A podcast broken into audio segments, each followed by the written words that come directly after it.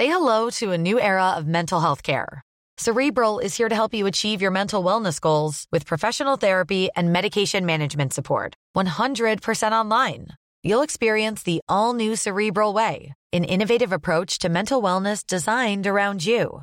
You'll get a personalized treatment plan from a therapist, prescriber, or both in a safe and judgment free space. Your cerebral therapist or prescriber will outline a customized plan with clear milestones along the way so you can get to feeling your best. With Cerebral, you're not alone in your mental health journey. We're here to empower you to live a fulfilling life. So take that first step towards a brighter future and sign up today at cerebral.com slash podcast and use code ACasts to get 15% off your first month. Offer only valid on monthly plans. Other exclusions may apply. Offer ends July 31st, 2024. See site for details. Quasiment 19h sur CNews. Merci d'être avec nous pour Ça se dispute avec Julien Drey et Geoffroy Lejeune. Ils connaissent les thèmes de cette euh, émission, sauf un. Sauf le premier thème, c'est une surprise, je leur ai dit avant. On fait le point sur l'information et vous allez le découvrir juste après. Le point sur l'info avec Isabelle Puyboulot. Les motards sont en colère à Paris, mais aussi en région. Ils étaient plusieurs centaines à défiler ce week-end pour protester contre l'instauration du contrôle technique pour les deux roues. Le 31 octobre, le Conseil d'État l'a réinstauré, ce contrôle technique étant une obligation européenne dont l'application était prévue début 2023 avant son annulation par le gouvernement.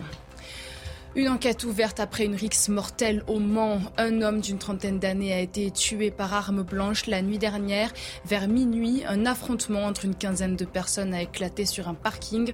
Sur place, les secours ont découvert la victime touchée à l'artère fémorale. Les circonstances de la bagarre restent pour l'heure indéterminées.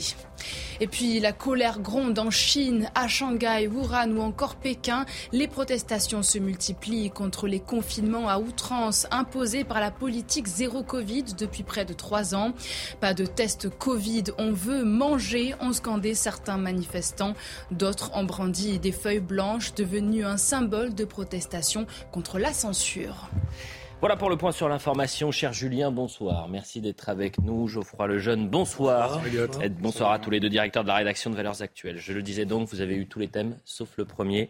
Et depuis euh, maintenant 18 heures, je vous titille, je vous dis, vous allez voir, c'est une bombe. C'est à peine croyable. Depuis le 10 novembre, sur le site de la FNAC, euh, vous pouviez acheter, je dis pouviez parce que Ah, euh, j'utilise l'imparfait. Euh, depuis 16h30 ce dimanche, la page, miraculeusement, elle ne fonctionne plus. Vous aviez, on est à un mois de Noël, euh, quasiment. Voilà ce qu'on pouvait acheter. Peut-être que vous aviez envie de ça pour, euh, pour, euh, pour Noël, sous le sapin. Le euh, jeu Antifa, un jeu contre l'extrême droite. Alors, il est présenté comme ceci. Propos racistes, manifs homophobes, violences fascistes, ça suffit. Contre l'extrême droite, à vous de jouer.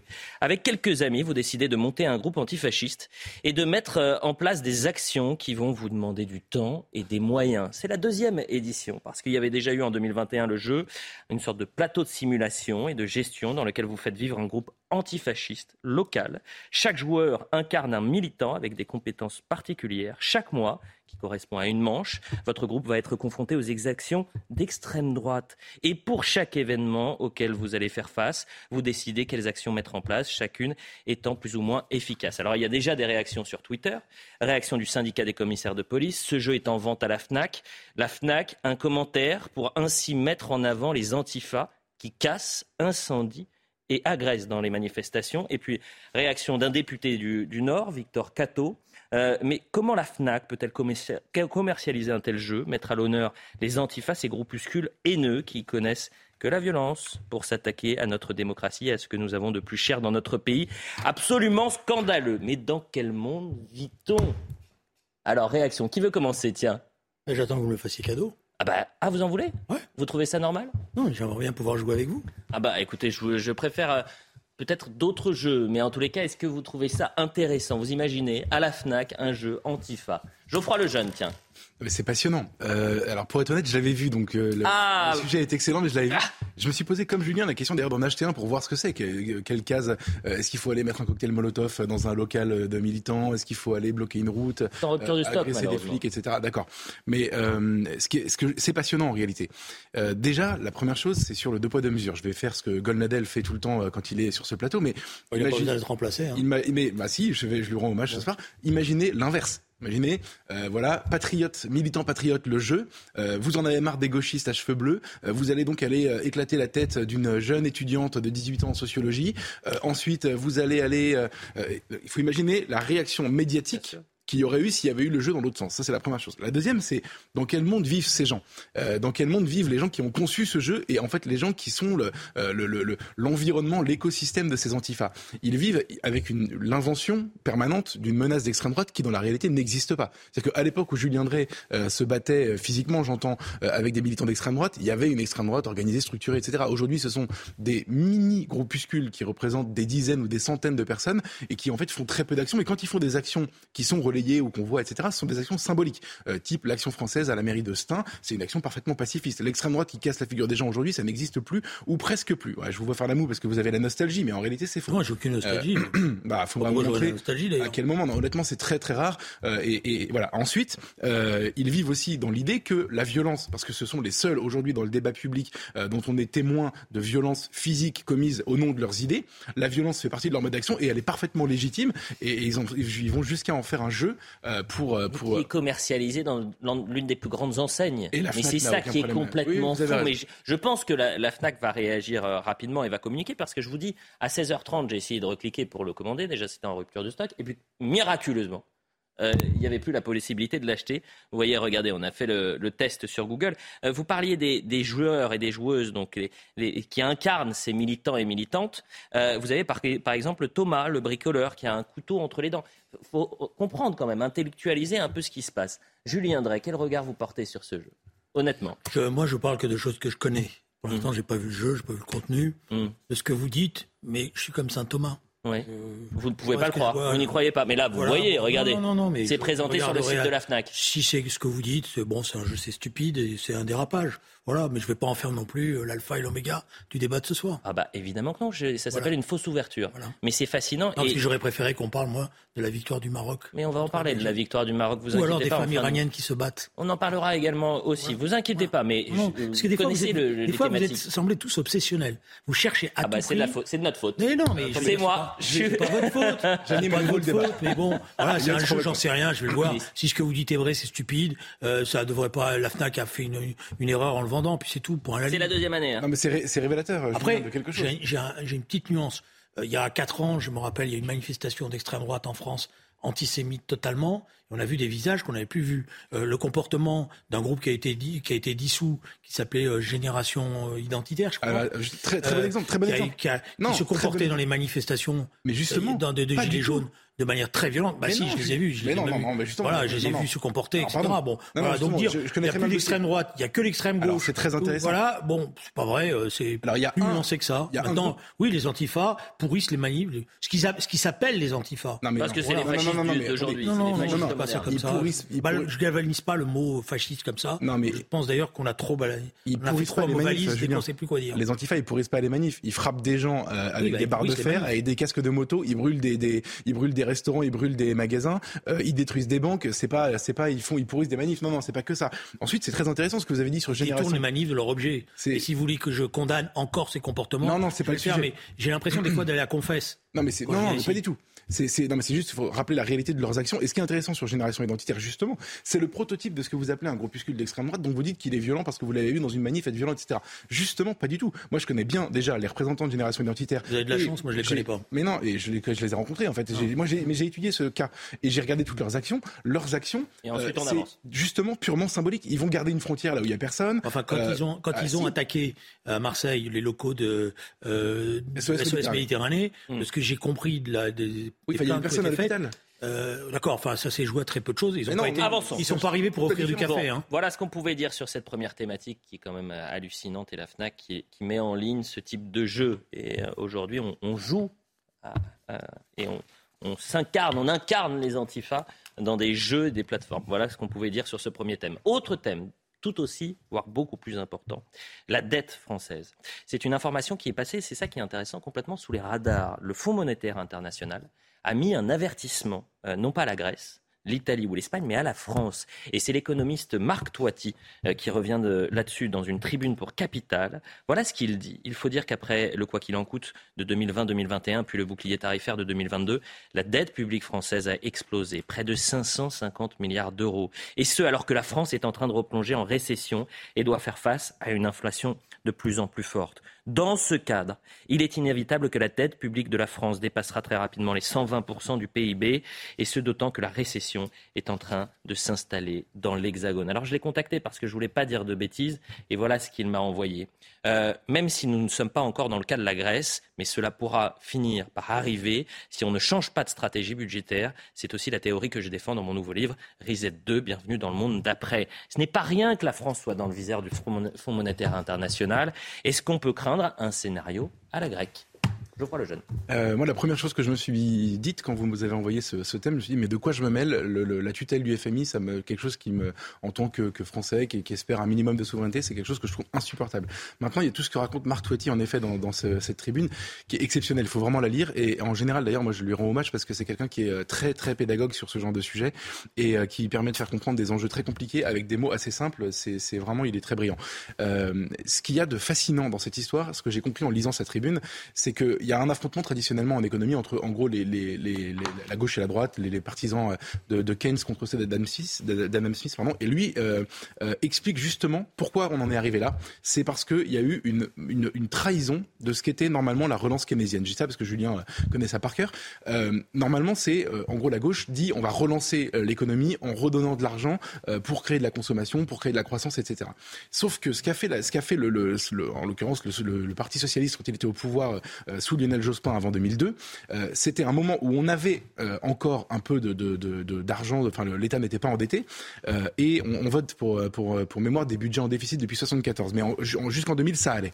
Et à ce moment-là, on a créé de la dette, enfin on a créé, on a créé de la, du déficit structurel, c'est-à-dire qu'on a investi dans des choses qui, vous savez, normalement il y a une balance, quand ça va bien, vous, vous, vous récoltez de l'impôt, etc. Quand ça ne va pas, vous relancez. Et au moment, à ce moment-là, le gouvernement de Lionel Jospin a décidé de rendre structurelles nos dépenses, et donc du coup, quand la conjoncture a changé, on a tout à coup plus les moyens de nos ambitions. Et on en arrive à la situation, et je terminerai par là, de 2020, où en fait Emmanuel Macron, qui était soi-disant le, Mozart de la finance et surtout le président le plus libéral qu'on avait, a décidé, probablement parce qu'il n'avait pas d'autre choix, euh, de, faire ce qu'il a appelé le quoi qu'il en coûte, qui a alourdi notre facture de, je crois, 550 milliards d'euros. C'est ça. À ce moment-là, rien n'a été fait en regard de ça pour adapter notre économie à ça.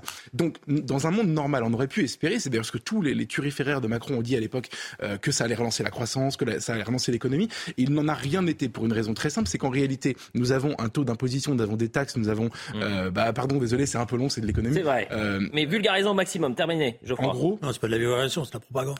c'est de la propagande.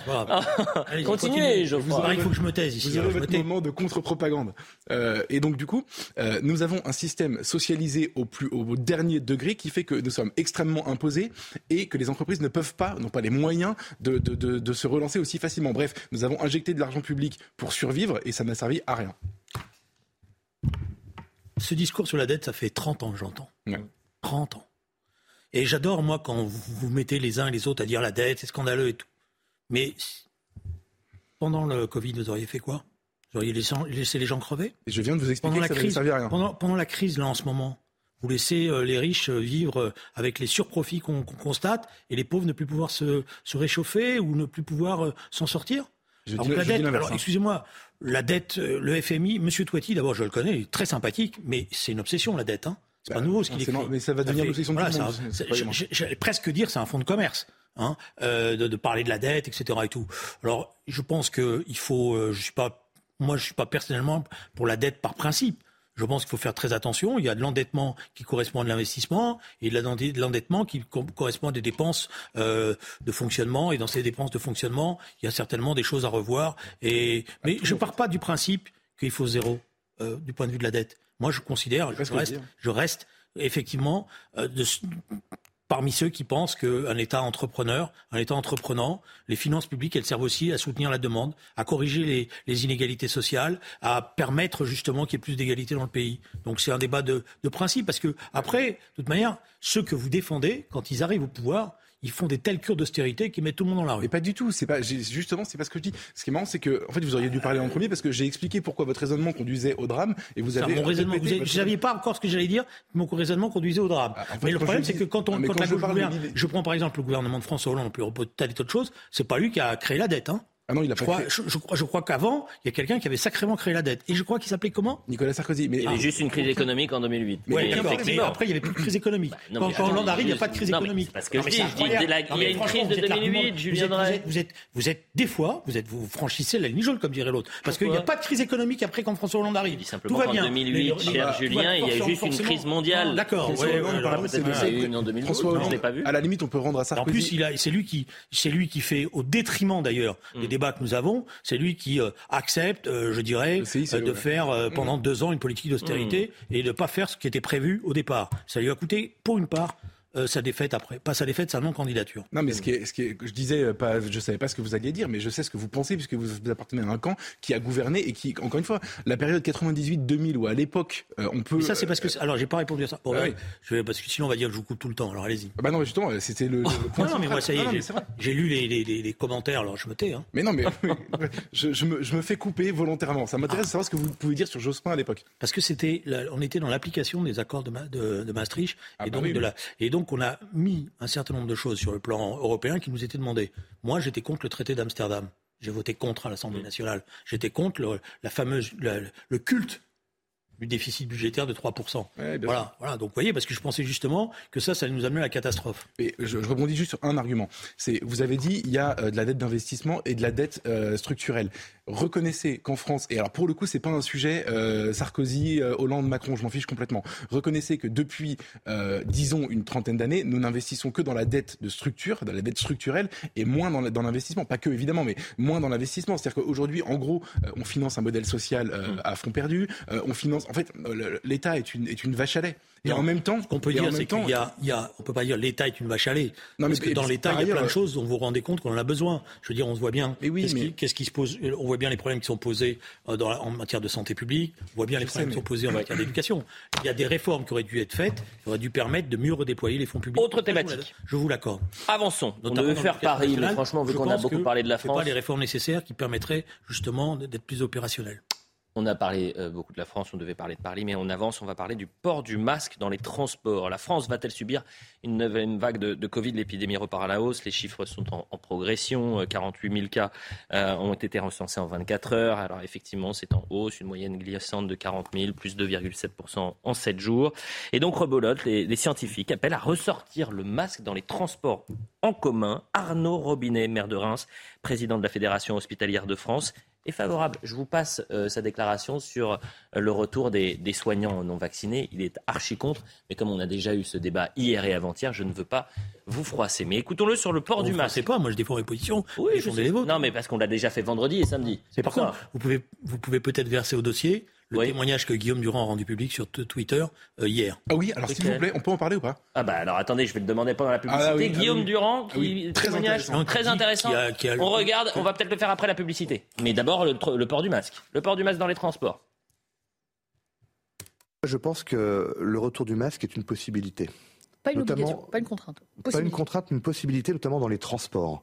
Euh, que ce soit fait, je prends aussi régulièrement les transports en commun. Il est vrai que euh, dans les transports un peu bondés, nous sommes les uns contre les autres et forcément ça facilite la propagation euh, des virus. Donc il faudrait que les, le gouvernement donne la possibilité aux maires de pouvoir euh, instaurer le port du masque dans les transports en commun, en fonction des spécificités du territoire et, des horaires. Mais je pense que le masque peut être un outil extrêmement important pour limiter la propagation. Ben, le plus tôt possible serait le mieux. Parce qu'il y a les achats de Noël. Bien sûr. Au-delà des transports, il y a du brassage. Il y a, du, il y a du brassage. Et il va y en avoir encore plus. Moi, je crois aussi à la responsabilité de nos concitoyens. On le voit dans certains commerces aujourd'hui, certains portent le masque d'eux-mêmes. Mais dans les transports en commun, il faut à tout prix le port du masque, qu'on donne la possibilité de pouvoir l'instaurer euh, le plus tôt possible. C'est y on est reparti pour un tour. Geoffroy Lejeune, le port du masque dans les transports en commun, oui ou non? Non, évidemment non. Euh, je pense que c'est une folie. En fait, je, pense que euh, nous avons euh, cette crise a fait accoucher d'une forme de secte covidiste en réalité, qui, qui, qui est profondément imprégnée du modèle du modèle culturel chinois. C'est-à-dire qu'en gros, ils poursuivent, ils aimeraient poursuivre la stratégie dite du zéro Covid. ils aimeraient vivre, je sais pas, il y a une forme d'ubris qui les a saisis au moment du confinement, etc. Ils ont trouvé ça exceptionnel et donc ils voudraient pour combattre ce, virus qu'on ne prenne aucun risque jamais. Et moi, je suis de la catégorie, je ne leur reproche pas de penser ça, de la catégorie des gens qui pensent qu'il faudrait vivre avec toujours. Euh, et donc euh, pour ça, ça veut dire le, le, retour du port du masque prépare. Enfin, en fait, la, philosophie est la même que la fermeture des restaurants parce qu'évidemment on peut croiser des gens, etc. Que euh, les confinements, que les couvre-feux. Ces gens ont aimé, ça. C'est leur droit. Moi, j'ai pas aimé. Et donc, euh, je, pense que c'est profondément en fait contre-productif. Au contraire, vivre avec, ça veut dire faire de ce virus euh, une grippe ou un rhume, comme disait Agnès Buzyn au tout début de la pandémie. C'est-à-dire qu'il y a des gens pour qui ça peut être très grave. Ceux-là, il faut qu'ils se protègent. Même on peut les protéger. Et il y a des gens pour qui ça n'a aucune conséquence. Et dans ce cas-là, on vit avec et on continue sans basculer dans un modèle chinois qui, moi, ne me fait pas rêver du tout. Julien. Euh, le modèle chinois, il est basé sur euh, un régime autoritaire. Comme nous. Qui, sur le Covid, pareil. Enfin, bon, on n'est pas dans le même niveau quand même. C'est pas grave, c'est pas grave. non mais attends, dans, dans, dans, on n'est pas en dictature sanitaire. Euh, la Chine, ah bon vous avez vu les images en Chine, les confinements à répétition, les gens qui n'en peuvent plus d'ailleurs. Et en ce moment, et la population est en train de se rebeller. En mais j'entends, mais attends, la verbalisation parce que tu portes pas ton masque, euh, le, le, fait de pas pouvoir aller à 100, ah, km de chez toi, oui, bah, la, ça, ça, bah oui, ça, c'est un peu autoritaire, oui. Désolé. Ah oui, effectivement, c'est radical. Le jour où vous verrez ce que c'est qu'un régime autoritaire, je pense que vous l'emploierez plus. Non, mais la différence, c'est qu'on vivrait sous un régime autoritaire. Moi, j'ai pas la caricature. Je pense pas qu'on vive dans un régime autoritaire. On peut avoir des choses qu'on conteste, mais je pense que la France reste une démocratie et heureusement. Oui, enfin bon, voilà. piloté par Conseil de défense. Voilà, et je, et je ne convoque pas, non, et je ne suis pas de cette génération qui convoque le fascisme à tour de bras dès qu'il y a une décision qui me plaît pas. Voilà, ou le régime autoritaire. Voilà. Moi, écoutez, je suis désolé de vous dire, mais D'abord, il y a des autorités scientifiques, donc c'est elles qui vont parler. C'est pas un tel ou un tel. C'est elles qui donnent un certain nombre d'avis.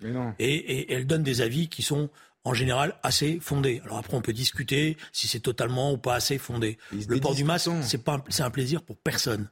Et moi, je suis pas un fanatique du port du masque. Je peux même dire que ça m'a aussi cassé les pieds fortement. Mais en même temps, si c'est une nécessité par rapport aux autres, pas que par rapport à moi-même, parce que le port du masque, c'est aussi une manière de protéger les autres. C'est pas une manière de se protéger. Et moi, je pense toujours à ceux qui ont des maladies difficiles, des maladies dangereuses, et je ne voudrais pas un jour porter la responsabilité de les avoir contaminés. Et justement, vous faites la transition. Vous parliez du journaliste Guillaume Durand qui a tweeté. On va le découvrir à, l'antenne. Euh, voilà ce qu'il dit. Je répète pour témoigner de ce qui aurait pu arriver à des dizaines de malades. Sans vaccin, je n'aurais pas pu être opéré d'un cancer grave et brutal, car hôpitaux surchargés, donc mort assurée. Sans vaccin, mon Covid post-cancer aurait été ultra dangereux. Vive la science, vive la vie. À cela, évidemment, c'est un témoignage qui est très fort et je le découvre à l'antenne. Moi, je cite euh, M. Serva, le député Serva, qui a dit Tu vas la fermer vendredi. Il était sur notre plateau. Laissez-moi terminer, vous allez comprendre pourquoi. Il a dit euh, euh, Réintégrer les soignants, euh, c'est essentiel en Guadeloupe. Laissez-moi terminer, Julien. C'est essentiel en Guadeloupe parce que, justement, dans certains territoires. Vous allez chercher, je ne sais pas. Pas du tout, j'essaie de non. mettre en relief tout, tout ce qu'on fait. Non, vous essayez pas de Cet homme a dit J'ai perdu ma grand-mère parce que on n'avait plus de soignants en, en Guadeloupe et ma grand-mère est décédée parce qu'il n'y avait plus Donc, de cardiologues. Pas que les soignants se, se, se, pas ça, je dis simplement ah bon. que c'est deux témoignages qui se qui non, je mets en balance les deux. Là, vous avez quelqu'un qui vous dit qui remercie la science oui. d'avoir fabriqué un vaccin, oui. qui remercie les gens qui ont porté le masque, parce que grâce au fait qu'ils portent le masque, oui. évidemment, la contamination était moins importante. Voilà, okay. Monsieur Servat, je ne connais pas sa situation personnelle, mais moi, ce que je sais, c'est qu'il y a 500 000, 600 000 soignants mm -hmm. qui se sont vaccinés, mm -hmm. qui se sont dévoués pour les autres. Et ils pensaient aux autres. Vous savez, il y a plein de soignants qui certainement n'avaient pas envie de se faire vacciner, qui certainement se posaient plein de questions. Mmh. Ah oui, ça vous ennuie dès que j'évoque tous ceux qui ont fait des sacrifices. Donc vous avez un raisonnement qui est totalement. Je me suis trompé hier. J'ai dit anarchiste, c'était une erreur. Je m'en suis excusé. Individualiste. C'est-à-dire, vous pensez à vous, vous pensez pas aux autres. Vous pensez à ceux, vous pensez pas à ceux qui peuvent être contaminés. Si vous avez autour de vous des malades, qui ont des cancers, qui ont des maladies, qui sont des personnes âgées, eh ben moi, mon premier réflexe, même si ça me casse les pieds, mmh. même si c'est autoritaire, j'essaie de les protéger. Parler à une personne triplement vaccinée, cher Julien. Oui, alors. Donc, euh, les, ces reproches-là, je les entends pas. Allez-y, euh, Geoffroy. Le témoignage de, de Guillaume Durand est essentiel pour prouver à quel point vous avez tort, Julien. Ah. Bah, je vais vous expliquer mmh. pourquoi. Ben oui, vous n'êtes pas vacciné et vous pensiez qu'il fallait que sur le fond, il fallait jouer l'immunité collective. Il y a, il y a des pays qui ont, ah, il y a des pays qui ont essayé de jouer l'immunité collective. Dit ça, c'est marrant. Ils sont revenus en arrière. Mais si, attendez, si, si, si. Non mais vous avez raison, j'étais plutôt favorable à ça mais voilà. aujourd'hui, je vous dis attendez, on, ah. a eu, on a eu une stratégie qui n'a pas fonctionné. On a, on a, une, on a une neuvième vague, camarade. D'accord, mais bah, on va pas s'appeler camarade sur le. Ah pardon, c'est pas une insulte. Hein. Désolé. C'est pas une insulte. Euh, euh, premièrement, deuxièmement, excusez-moi, on est quand même sorti d'une situation qui était catastrophique. non, mais après, euh, c'est quelque chose qu'on maîtrise pas non, totalement. Non, non. Mais non, mais Julien, il faut avoir l'honnêteté de le dire. En pleine, en, pleine présidentielle, on a eu des pics de contamination qui étaient équivalents à ceux du premier confinement. Ah bah si. Mais jamais rentré dans la situation dans laquelle on était en, en termes de projection, parce que le problème c'est pas les pics, vous savez comme moi, c'est les projections et les tendances, et, surtout ce qui comptait, c'était pas le, nombre, c'était les hospitalisations. C'est ça, qui, était déterminant. Je vous promets qu'on a eu des pics de contamination oui, à les pics de contamination, c'était par rapport au bon. Oui, d'accord, non, je vois la différence. Je vais vous dire pourquoi c'est essentiel comme témoignage. Et ensuite la publicité. Que, que Guillaume Durand se fasse vacciner parce qu'il est euh, dans un état, il est une personne euh, vulnérable et qu'il n'a pas envie, c'est ce qu'il explique, que euh, son Covid lui coûte la vie. Je le comprends parfaitement. Je ferai pas le reproche de ça évidemment, c'est pas le sujet. Ce qui est intéressant, c'est la première partie du tweet où il explique que grâce à ce vaccin, il a pu se faire opérer de son cancer. C'est-à-dire qu'on a conditionné l'accès euh, aux hôpitaux aux personnes vaccinées. S'il n'avait pas été vacciné, il n'aurait pas été opéré, non pas, il n'aurait pas été sauvé du Covid, du cancer. Ah bah c'est ce qu'il dit. C'est pas ça qu'il dit. Ah bon? Alors excusez-moi, ce qu'il dit, c'est que quand euh, on, a, on a pu reprendre les opérations, parce que le personnel hospitalier était déchargé, les, les, services de réanimation, mmh. les services hospitaliers n'avaient plus la même pression. Mmh. Donc on a pu reprendre le rythme normal de l'hôpital et donc opérer ces malades-là. C'est ça qu'il dit. Ah bah excusez-moi, j'ai, j'ai, relu son tweet pendant ah que oui, c'est ça qu'il dit. Ah bah non, sans ah vaccin, je pas pu Je répète pour témoigner de ce qui aurait pu arriver à des dizaines de malades. Sans vaccin, je n'aurais pas pu être opéré d'un cancer grave et brutal car hôpitaux surchargés, donc mort assurée. Sans vaccin, mon Covid post-cancer aurait été ultra dangereux. Vive la science et vive la vie.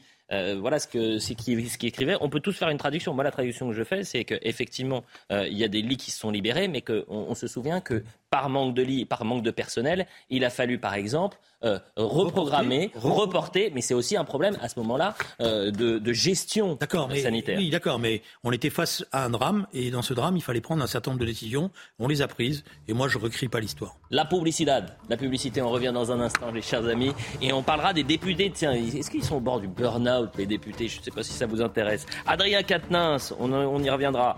Euh, faut-il qu'ils reviennent à l'Assemblée nationale Les écoles fermées pour faire des économies? Ça, c'est dramatique. Et puis la Coupe du Monde. Vous vouliez en parler? Trois images sur la Coupe du Monde très intéressantes. A tout de suite sur euh, euh, CNews pour la deuxième mi-temps de 16 dispute. Bruxelles. 19h30 sur CNews, la deuxième mi-temps de 16 dispute. Julien Drey, Geoffroy le jeune, ils sont très en forme ce dimanche soir. Le point sur l'information et ensuite on va parler de Sandrine Rousseau, tiens, qui a, pris quand même une claque euh, au, au, Congrès Europe Écologie Les Verts. C'est la fin peut-être du rousseauisme. Attention au choix des mots quand même. ah oui, effectivement. effectivement. Allez, le point sur l'info. Affaire McKinsey, Bruno Le Maire fait son mea culpa. Nous sommes allés trop loin, a reconnu le ministre de l'économie et des finances sur France 3.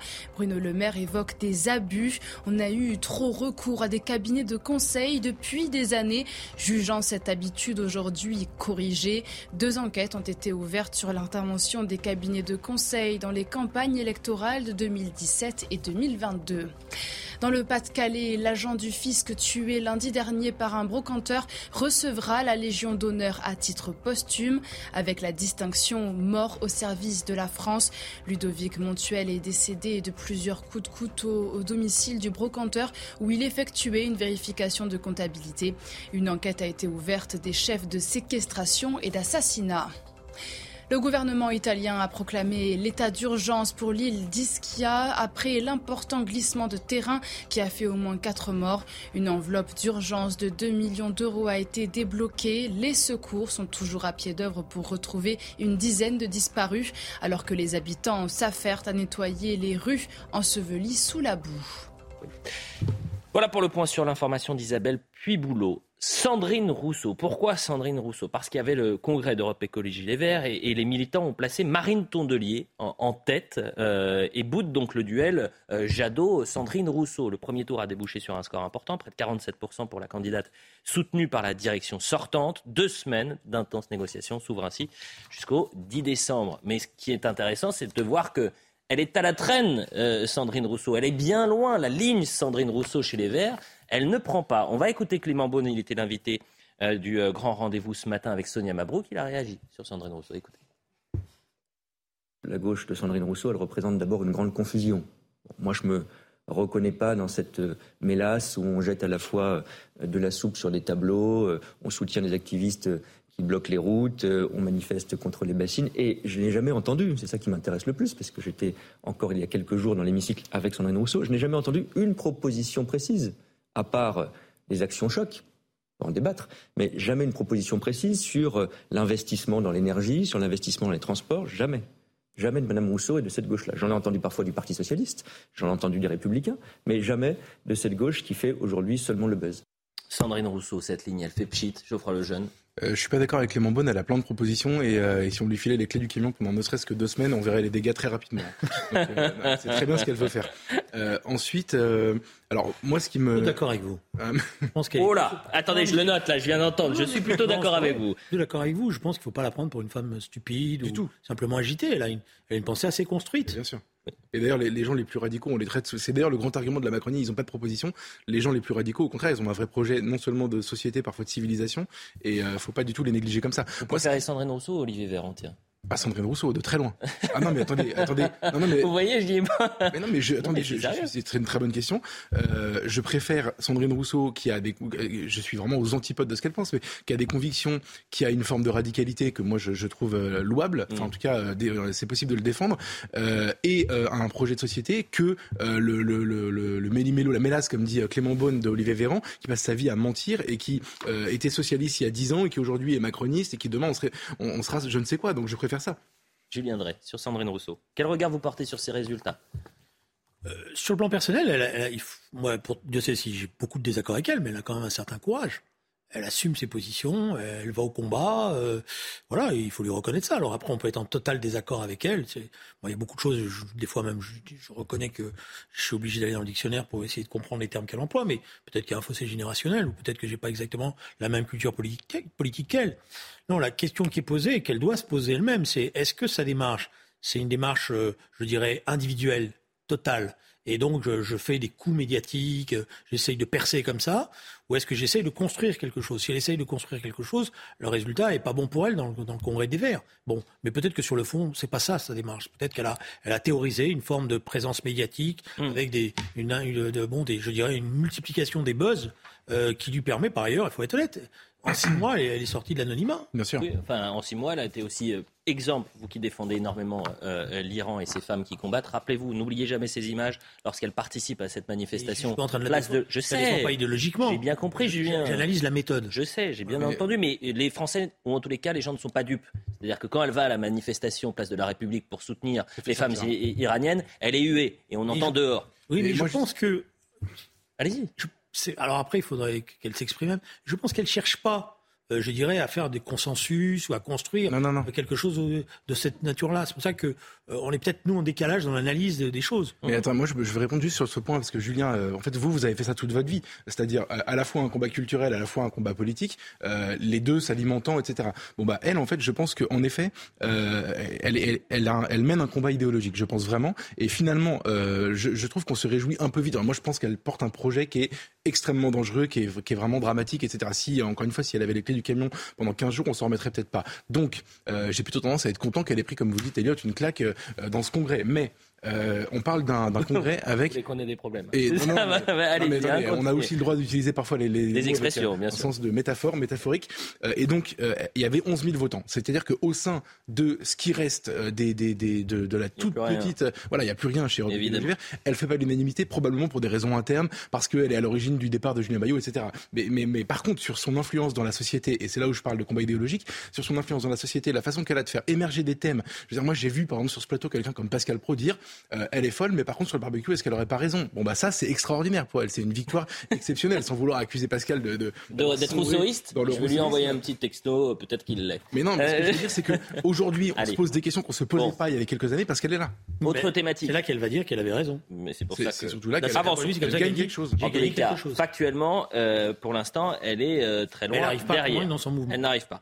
Qu'est-ce que vous voulez faire? Parce que cette émission est excellente et c'est vous maintenant qui allez décider. Est-ce que vous voulez qu'on parle un peu d'Adrien Quatennens où on a tout dit sur Adrien Quatennens. Ce qui est intéressant, c'est qu'Yannick Jadot euh, a encore une fois, puisqu'on parle des Verts et ça fait le lien, voilà ce qu'il dit. Il devrait quitter l'Assemblée nationale. Il n'est plus en capacité de représenter le projet pour lequel il a été élu, qui est notamment un, projet de protection et d'émancipation des, femmes. Et Clémentine Autain, ce matin, refuse euh, que euh, Adrien Quatennens euh, démissionne. Ce deux poids, deux mesures, vous le comprenez, je crois, le jeune, en 30 secondes, parce qu'il y a des thèmes beaucoup plus intéressants. C'est Clémentine Autain qui est exceptionnelle dans l'histoire, parce qu'elle voudrait, en fait, son vrai projet, c'est de créer un tribunal parallèle pour décider elle-même s'il peut rester ou pas.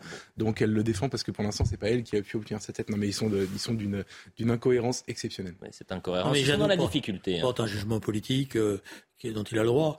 Euh, il y a, je crois que la décision de justice, elle va arriver le 13 décembre. Oui, c'est ça, mi-décembre. Ah, c'est une partie parce que. Oui, parce que cette semaine, euh, la femme d'Adrien Quatennens, enfin l'ex-épouse d'Adrien Quatennens, a, euh, est sortie du silence en disant qu'elle avait subi des violences physiques et psychologiques depuis des années. mais l'avocat. Et l'avocat d'Adrien Quatennens a, démenti, bien évidemment. Donc on aura, Avançons. On aura des éléments qui permettront des jugements plus, plus, je dirais, plus clairs à partir de ce qui s'est passé, le, ce qui se passera le 13. Bien sûr. Autre chose. Elisabeth Borne. Tiens, je ne sais pas si vous avez vu, d'ailleurs c'est la bonne nouvelle du week-end, la France qui est qualifiée pour les huitièmes de finale de, la Coupe du Monde, mais pas question, vous le savez, de politiser le, sport selon euh, Emmanuel Macron, mais à, moins que les politiques ont quand même bien compris qu'ils pouvaient faire un lien, ils pouvaient utiliser, tirer quelque chose de cette euh, Coupe du Monde. Dans les colonnes du Parisien, on découvre qu'Elisabeth Borne, la Première ministre, a encouragé euh, les Bleus à, conder sur Noireau, à couder au, bar PMU dans sa circonscription. Voilà ce qu'elle dit, je ne prends pas cinq minutes euh, je ne, pour ma vie privée. Si je ne prends pas cinq minutes pour ma vie privée, je deviens dingo. Franchement, personne n'est dû, parce que ce type de, communication, où on voit la Première ministre au bar PMU, ça a un sens? Est-ce que ça, finalement, elle ne vise pas à côté? Julien Drey. J'ai pas bien compris ce que vous lui reprochez. L'image. Qu'est-ce que vous dites sur l'image?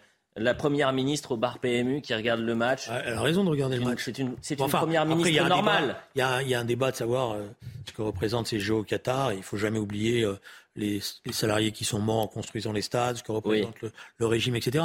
Après, il y a une Coupe du Monde qui est là. On n'a pas, elle n'a pas été boycottée. on n'a pas empêché que ça se passe au Qatar au moment où il fallait. Voilà. Bon, après, elle soutient l'équipe. Peut-être qu'elle est passionnée de football. Non, c'est pas grotesque donc. Grotesque ou bon euh, cette image? C'est les mots me manquent. C'est c'est grotesque, vraiment c'est grotesque. Alors je vais vous, euh, je vais vous répondre à votre question, Julien. Elle n'est pas passionnée de football dans la vraie vie. Euh, J'en sais rien, vous la connaissez mieux que moi. Hein. Ah non, je la connais pas mieux que vous, mais j'ai lu des choses sur elle, donc ah je, je, sais ce qu'elle dit d'elle-même. Quand elle, avant, avant la Coupe du Monde, elle avait une autre définition d'elle-même, parce que c'est extraordinaire qu'elle parle de vie privée. Elle est évidemment en représentation. Je pense que si les journalistes et les photographes du Parisien ne sont pas là, elle n'est pas dans le même bar ah mais ça fait toute une différence. c'est pour ça que je disais personne n'est dupe. Mais enfin, manifestement, Julien a trouvé. Mais non, euh, mais, Julien est, talentueux, il est brillant, il a l'expérience. Il faut quand même rappeler juste parce qu'elle parle de sa vie privée. Dans, sa vie privée, euh, Elisabeth Borne, elle met pas ses mains dans un pot de cacahuètes en buvant une bière. En fait, elle bouffe, elle mange pardon des graines. C'est je véridique, c'est encore une fois, elle mange vraiment des graines, elle mange bio, etc. Euh, et son sport préféré, c'est la randonnée dans le désert. C'est ce qu'elle dit d'elle-même. Donc on est super loin euh, du foot avec les gens. Quelle est la compatibilité entre le fait de de manger des graines, euh, de, que je vous expliquer, c'est pas regarder un match de foot. C'est pas, à vous que je vais expliquer ça, mais qui est cette femme? C'est un haut fonctionnaire qui, pour la première fois de sa vie, a été élu au mois de juin 2022 dans cette circonscription qui lui a été donnée. Bah oui, c'est comme ça la réalité. Et, et, et, elle s'invente tout à coup dans sa circonscription, dans ce bar PMU de Condé-sur-Noireau. Je connais bien le coin, c'est pour ça que je, je fourche pas. Euh, elle s'invente tout à coup une vie sociale avec des gens du coin, avoir des bières. C'est ridicule, personne n'y croit. Peut-être que c'est les cabinet de conseil qui lui ont dit, Madame la ah, Première ministre, il faut absolument que vous soyez une Première ministre normale. Et le conseil est tellement bon que j'espère qu'ils vont facturer cher. Sur, sur, et c'est facturé, hein, ça. c'est PowerPoint, c'est des centaines de milliers d'euros. Vivement que le FMI aille mettre son nez là-dedans. Voilà. Non, mais peut-être que tout d'un coup, elle a découvert à travers sa fonction la, place et l'importance que représentait le football, sport populaire dans ce pays. Ah bah, mais il ne faut pas politiser le, sport. Autre image. Pas un problème de politiser, justement. D'un certain point de vue, le football est politique. Mais bien sûr, politique. Euh, mais bien sûr qu'il est politique. Peut-être que dans sa fonction, moi, vous savez, j'ai toujours une âme généreuse. Mais je sais, je le Donc sais. je me dis peut-être que dans sa fonction, qu'elle n'aimait pas, et peut-être que dans sa fonction, tout d'un coup, elle découvre et que peut-être, voilà, j'en sais rien. Je pense qu'elle se sent mieux euh, au bar PMU que à Matignon pour voir le match. Bah, euh, regardons, ça, c'est rassurant. ah bah évidemment, ça veut dire qu'elle n'est plus euh, qu'ils ne sont pas déconnectés. la Coupe du Monde toujours, et c'est des images qui viennent de tomber, et ça c'est beaucoup moins drôle. le match de Coupe du Monde, vous savez, Belgique-Maroc, victoire 2-0 du Maroc au, Qatar, a entraîné des, scènes d'émeutes qui ne sont pas terminées à, Bruxelles.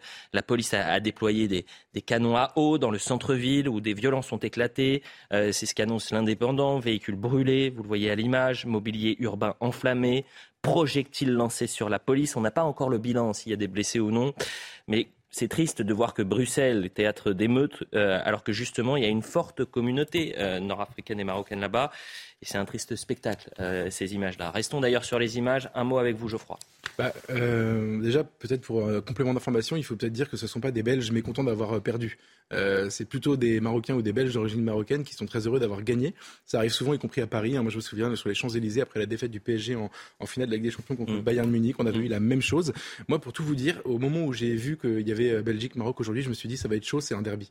Et en réalité, euh, c'est vraiment, euh, c'est vraiment ça que que- qu'on vit aujourd'hui, c'est-à-dire euh, certaines de nos capitales, je dis nos au sens euh, les Européens, euh, qui sont victimes, otages. Enfin, c'est leur France-Algérie à eux, quoi. Julien Drey. D'abord, moi, euh, je vais être triste pour la Belgique et parce qu'elle a déjà perdu, qu'il y a des émeutes qui se déroulent. Une je double pas- défaite. Je ne vais pas jeter l'opprobre au Maroc ni aux Marocains. Ils ont d'abord, euh, c'est un pays que je respecte énormément, Bien sûr. avec un peuple que je respecte énormément. Ce sont des, des excités dont on n'est même pas sûr que ce soit vraiment des Marocains. Ah non, c'est pas. Je, disais. c'est pour ça que je fais la nuance, et je Oui. préfère la faire en disant ce sont avez- des, des gens qui utilisent ce genre de situation. Qui sont des...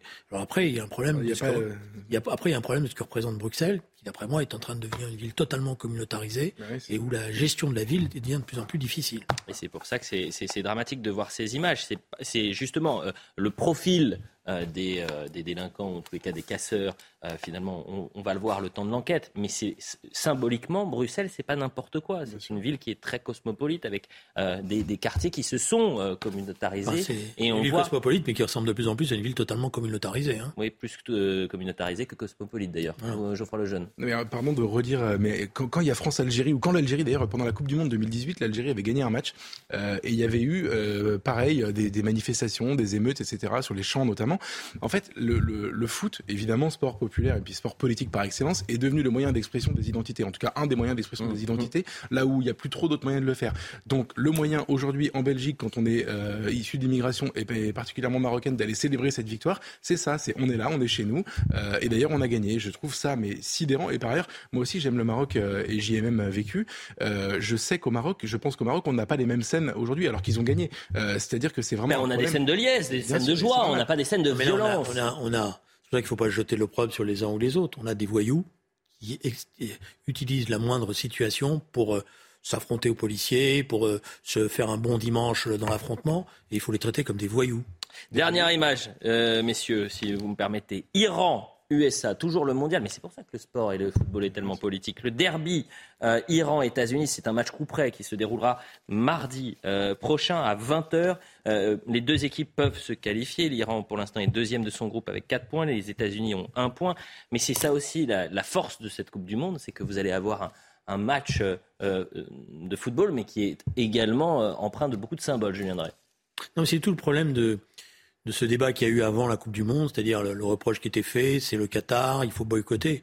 Le problème, c'est que malgré tout, le football, il occupe une telle place dans la vie des gens maintenant et dans le, dans le, dans le, dans le je dirais l'imaginaire, que c'est très difficile une fois que la machine est lancée de, de le boycotter. Je me rappelle du débat qu'il y avait eu en son temps avec l'Argentine, où la finale se déroulait à quelques centaines de mètres des lieux où on torturait euh, les résistants argentins qui euh, se battaient. Voilà, donc euh, il faut jamais oublier tous les, tous les reproches qu'on a fait à juste titre. Maintenant, il y a une dynamique euh, qui est dans, ce sport, qui, qui transcende et qui nous transcende nous individuellement, parce que même quand on a la conscience politique, on regarde les matchs et je le reconnais. Geoffroy Lejeune sur ce, ce match euh, empreint de symbole. Et finalement, la phrase, à chaque fois qu'on a une image, euh, si vous voulez, une symbolique euh, dans cette Coupe du Monde, on repense à Emmanuel Macron qui nous disait le, le- le football, il ne faut pas politiser le, le sport ni le football. En fait, le, football est politique, c'est un fait. Et le sport est politique, c'est un fait. Après l'avoir lui-même politisé à outrance Et, et, euh, avoir bien lui-même d'ailleurs très bien compris ça, il a quand même, faut pas oublier, euh, passé un coup de fil à Kylian Mbappé pour lui demander de rester au PSG. Il a très bien conscience de, de l'intérêt poli- politique du sport. Moi, je vais juste euh, sur euh, Iran-États-Unis euh, penser quand même, on a peu souligné en tout cas euh, ici euh, le, le, le, le- le courage des, des Footballeurs footballeurs iraniens qui n'ont pas chanté leur hymne. C'est- Moi, je, je, je pense qu'en voyant ce genre d'image, je pense toujours on a nos résistants euh, d'opérette qui s'inventent euh, de- de- du courage en portant des, dras- des, des, des brassards LGBT ou en faisant quelques, euh, quelques symboles comme ça absolument ridicules et eux en fait prennent un risque pour leur vie. Il y a un footballeur euh, en Iran qui a été arrêté cette semaine euh, justement pour avoir euh, protesté contre le régime. Donc euh, on- je ne sais pas si on a de ces nouvelles, mais en tout cas euh, ces gens prennent des risques pour leur vie. C'est un peu comme les femmes qui manifestent d'ailleurs. Et, et dans le cas du. Vous avez des. Il y avait une très belle image sur Internet. C'est un reporter à la télévision israélienne qui est au Qatar en train de commenter et les supporters iraniens sortent. Et à ce moment-là, ils font la fête ils l'habillent. Ah oui, ils lui mettent des lunettes de soleil, etc. Des lunettes de soleil, ils mettent un Ah chapeau. oui, mais bien sûr. Et une fraternité qui montre que euh, c'est pas les peuples qui sont en cause. Je pense que ce qui se passe à, Bruxelles, ça va monter dans les prochaines heures. Euh, Éric Zemmour a, a tweeté il y a une trentaine de minutes avec une vidéo vraiment euh, assez triste à Bruxelles après la victoire du Maroc. Un supporter marocain monte à la fenêtre d'un Belge pour lui arracher son drapeau sous les acclamations de la foule. Quel symbole Et effectivement, toutes les personnes qui sont autour ont un drapeau marocain. Bien triste image qu'on pourra peut-être commenter ce soir à 22h dans Soir Info Week-end. Vérifiez que c'est un supporter marocain. Ne vous inquiétez pas, je Euh, le vérifierai. Et si soit- je me trompe, je un- serai le premier à le dire. C'est soit un supporter marocain, soit un supporter anglais, on saura vite. Oui, so- ou peut-être un faux billet. Il faut faire euh, attention avec les faux billets, vous le savez, depuis la finale au Stade de France. Merci à tous les deux, euh, cher Julien. Merci parce que euh, je passe vraiment énorme du temps avec vous et Merci, finalement ça va vite, ça va Merci trop vite. Elliot. Merci à vous. Euh, Vous voulez le, vous voulez le, le- le cadeau Antifa? Vous le voulez le, le jeu? Non, non, non. Ça ira. Voilà. Mais si vous l'avez, je le prendrai. Ah bah, non, c'est intéressant de l'avoir parce que comme ça, on va comprendre un peu comment tout ça a été J'ai fait. essayé de faire toute l'après-midi. J'ai dit il faut absolument le Ah, chercher. vous J'ai appelé la Fnac. Moi, je pense qu'il faut téléphoner à la direction de la FNAC. J'ai appelé la Fnac. et alors là, impossible de, de vous, si vous leur dites que c'est pour moi, ils vont vous le donner. C'est possible. Je me demande si vous n'avez pas des parts dans ce jeu. Euh, allez, dans un instant, c'est Yvan, l'histoire de la FNAC un autre jour. euh, Yvan et Rioufol. Dans, dans un instant, euh, pour Face à Rioufol, vous pouvez revoir cette émission sur cnews.fr. Et si vous avez manqué la première partie, eh bien vous allez cnews.fr, tac, tac, tac, tac, et on y va, on regarde le replay. Et puis à 22h, je compte sur vous. Soir Info Week-end, ça grimpe. Grâce à vous, merci.